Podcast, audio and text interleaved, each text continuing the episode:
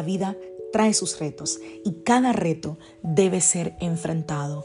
Cada día es diferente al anterior y para cada día necesitamos una palabra de Dios. Por eso el devocional de hoy es una palabra para ti, para cada día, porque Dios quiere hablarte hoy y lo va a hacer a través de su palabra.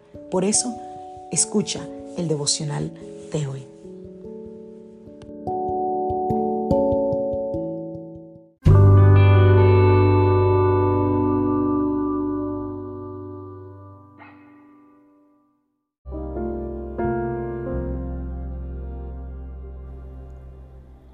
Devocional del día de hoy. El problema es cómo resuelves tus problemas. Vamos a la palabra del Señor. Libro de Mateo capítulo 4, verso 5 en adelante. Después el diablo lo llevó a la ciudad santa Jerusalén, al punto más alto del templo, y le dijo, si eres hijo de Dios, tírate, pues las escrituras dicen, Él ordenará a sus ángeles que te protejan y te sostendrá con sus manos, para que ni siquiera te lastimes el pie con una piedra. Jesús le respondió, las escrituras también dicen, no pondrás a prueba al Señor tu Dios. Los que tomamos café, y me incluyo, ¿eh? me encanta el café, suelo tomar dos tazas al día, una en la mañana, una en la tarde. Pero muchas veces me he dado cuenta que los que tomamos café solemos siempre tener como una excusa de por qué vamos a tomar café. Y hay mucha gente, tengo una amiga, por ejemplo, que batalla porque toma mucho café durante el día. Toma cuatro, cinco, seis, siete tazas al día. Y no son tazas, lo de ella son pozuelos, decimos nosotros, no, mucho café. Y ella me contaba en estos días que varias veces ella ha hecho la promesa de que le va a bajar al número de tazas del café y que va a tomar un poquito más agua. Pero ella siempre, al igual que todo cafetero, siempre encuentra un motivo para tomar café.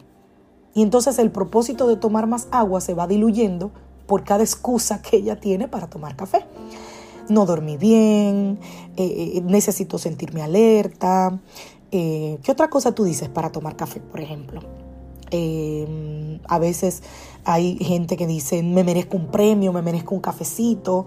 Eh, para algunas personas el café es sinónimo de descanso, de tranquilidad, de esos cinco minutos que necesito. De, yo, por ejemplo, lo tomo cuando estoy haciendo mi devocional personal, etc. ¿Verdad? Pero el problema realmente es cómo enfrentamos el problema. Y ahí, en el ejemplo del café, te lo cuento porque tú ves cómo el resultado es desalentador de cosas que te llevan a quitar tu propósito. El propósito de mi amiga es tomar más agua, pero ella siempre encuentra una excusa para tomar más café. Entonces el problema no es el problema, sino cómo enfrentamos nuestros problemas, cómo los resolvemos. Porque a veces nos concentramos más en el comportamiento del el propósito que nos hicimos. Y yo me imagino que también te ha pasado eso, ¿verdad? modificar nuestro comportamiento no es fácil. Y no funciona porque nos estamos estancando solamente en el comportamiento a eliminar. Ahí es donde está el problema. Solamente nos conformamos ahí. Y si, si regresamos a lo del café, ¿qué es lo que hace a mi amiga tomar más café? ¿Qué es lo que la hace llegar a este punto? No es que está tomando mucho café, es la raíz del problema. Necesitamos analizar cuál es la raíz.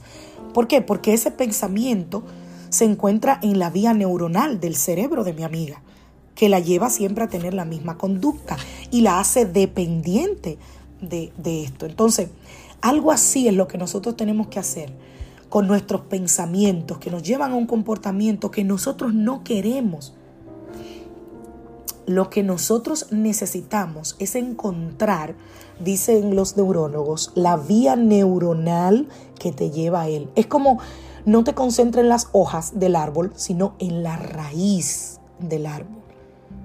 ¿Por qué? Porque muchas veces lo que nosotros necesitamos es eliminar las mentiras que están envolviendo esa vía neuronal y reemplazarlas con la verdad. Hoy voy a hablar con las mujeres de Casa de Su Presencia y con todas las que quieran llegar. De hecho, si vives aquí en la ciudad de Greenville, te invito sobre la autoestima, sobre el valor personal. No es lo que yo digo, es la raíz de eso, de dónde mi cerebro empezó a idealizar que no soy suficiente, que no soy hermosa, que no soy buena persona, que yo no voy a lograr eso. Eso fue lo que eh, Satanás intentó hacer a Jesús. La Biblia dice que Jesús tenía un tiempo de ayuno y que entonces el diablo lo llevó y fue tentándolo en diferentes cosas. Todas esas cosas realmente tentaban a Jesús, porque si no fuese así, el enemigo no las iba a usar. Iba a ser una pérdida de tiempo. Así que cada cosa que Satanás ofreció a Cristo era algo que Cristo estaba siendo tentado.